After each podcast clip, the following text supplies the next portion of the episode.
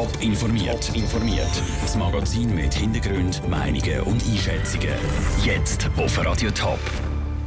Wieso mit der Vergabe der neuen Fernverkehrskonzession niemand so recht zufrieden ist und wieso die Leute auf dem Zürcher 6 Platz bald wieder Schatten haben könnten.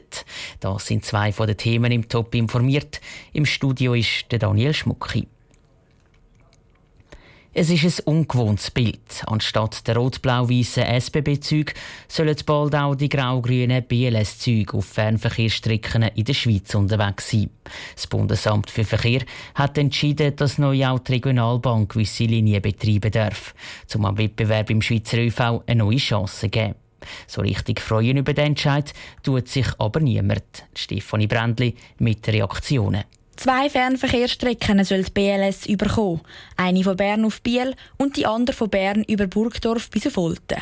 Sie haben sich aber für insgesamt fünf Fernverkehrsstrecken beworben.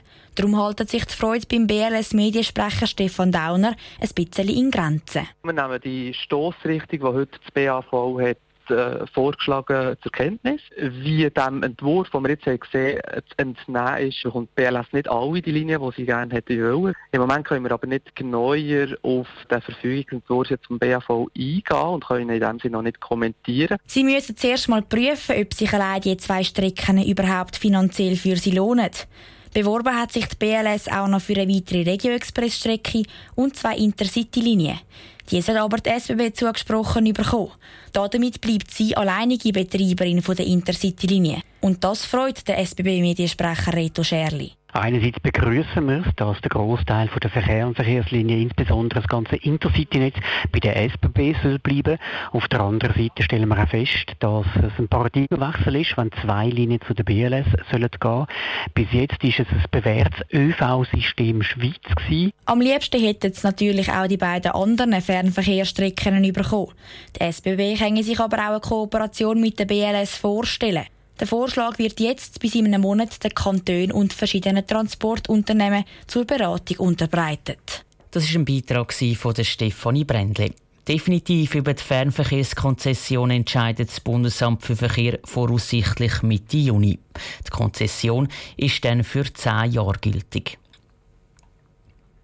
Das Kochareal Zürich ist vor allem für seine renitenten Hausbesetzer und lauten Partys bekannt, zumindest im bürgerlichen Kreis. Linke Kreis auf der anderen Seite schätzen das Kochareal für sein grosses Kulturangebot. So oder so, in fünf Jahren ist Schluss damit. Dann sollen nämlich die neuen Mieter aufs Kochareal ziehen. Der Zürcher Stadtrat sucht darum schon jetzt nach passenden Architekten. Sarah Frattaroli. 350 Wohnungen für 1000 Menschen, Flächen für Läden und Restis und ein Park für das ganze Quartier. Das ist die Vision vom Zürcher Stadtrat fürs Kochareal.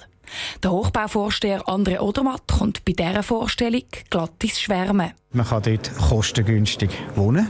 Es wird aber auch einen Laden geben und es wird Flächen geben, wo jemand etwas produziert. Vielleicht ist es eine Schreinerei, vielleicht ist es eine Bäckerei, das wissen wir noch nicht. Und das gibt dann für das ganze letzte Gebiet eine Art, so ein starkes Stück Stadt. Ein starkes und eben ein bezahlbares Stück Stadt. Anderthalbtausend Franken soll eine Vierzimmerwohnung auf dem Kochareal mal kosten. Um seine Vision in die Wirklichkeit umzusetzen, sucht der Stadtrat jetzt nach den passenden Architekten. Ab morgen können sie sich bewerben. In drei Jahren geht es los mit den Bauarbeiten. Nur, die Pläne der Stadt haben gar noch nicht das Sagen vom Volk. Das stimmt nämlich erst im Juni über die Zukunft vom Kochareal ab. Und bei der Abstimmung müssen die Pläne vom Stadtrat gerade zwei Hürden nehmen. Es braucht ein Ja zu der Vorlage vom Stadtrat und es braucht ein Nein zu einer Alternative von der FDP. Die wird das Areal an meistbietenden verkaufen. Dass der Stadtrat schon vor der wegweisenden Abstimmung nach Architekten sucht, sorgt bei der FDP für rote Köpfe. Das Vorpreschen sei ein zu grosser Eingriff in den Abstimmungskampf. Der Zürcher Finanzvorsteher Daniel Leupi findet klare Worte für diese Kritik. Entschuldigung, es ist einfach Hafenkäse. Der Stadtrat hat schon dutzende Mal im Vorfeld von einer Abstimmung Position bezogen. Er macht das nicht unmittelbar vor der Abstimmung, er macht das im Vorfeld, längst bevor Plakate scheinen. Das gehört zur Informationspflicht. Ja, in dem Sinne bleibe ich dabei. Es ist einfach ein Abstimmungsgeplänkel der Gegner. Falls sich das Volk an der Urne dann gegen den Stadtrat seine Pläne fürs Kochareal stellt, dann würde die Notbremse gezogen. Die Architekten, die sich jetzt für die Überbauung bewerben, die gehen dann also leer aus. Zara Frattaroli hat berichtet. Besitzer auf dem Kochareal Zürich dürfen bis zum Start der Bauarbeiten in drei Jahren auf dem Areal bleiben. Unabhängig davon, ob schlussendlich die Stadt oder doch ein privater Investor baut. Die Schweiz hat den wärmsten Tag vom Jahr erlebt. Allein Sion sind am Nachmittag über 27 Grad gemessen worden. In so einem Moment wünscht sich vermutlich der eine oder andere ein Schattenplätzchen. Vor allem, wenn er auf dem grossen Platz, wie zum Beispiel auf dem 6 Platz in Zürich ist. Nach dem Sonnenschirmdebakel letzten Sommer sollen dort schon bald wieder neue Schattenspender stehen, wie der Beitrag von Andrea Blatter zeigt. 20 elegante weiße Sonnenschirme für 40.000 Franken sollen am Zürcher 6 Platz Schatten spenden. Der zuständige Zürcher Stadtrat Filippo Lütenegger hat die letzten Sommer ganz stolz präsentiert und nur fünf Tage später ganz zerknirscht wieder abgeräumt, weil sie den Wind nicht ausgehalten haben. Schon dort hat das Zürcher Tiefbau am Tag gekündigt, dass es diesen Sommer eine andere Lösung geben soll.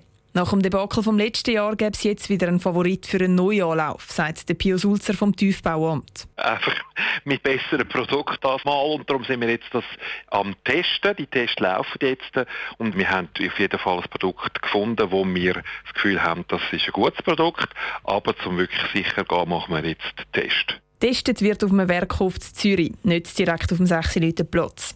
Was für ein Modell und wie lange das noch getestet wird, wollen die Verantwortlichen noch nicht verraten. Klar ist aber, mindestens das Wochenende müssen die Zürcherinnen und Zürcher auf dem 6 Leute Platz nach der Sonne sitzen. Aber die neuen Schattenspender könnten laut dem Tiefbauamt schon nächste Woche vorgestellt werden, wenn sie dann alle Tests ohne Schäden überstehen. Top informiert, auch als Podcast. Mehr Informationen gibt es auf toponline.ch.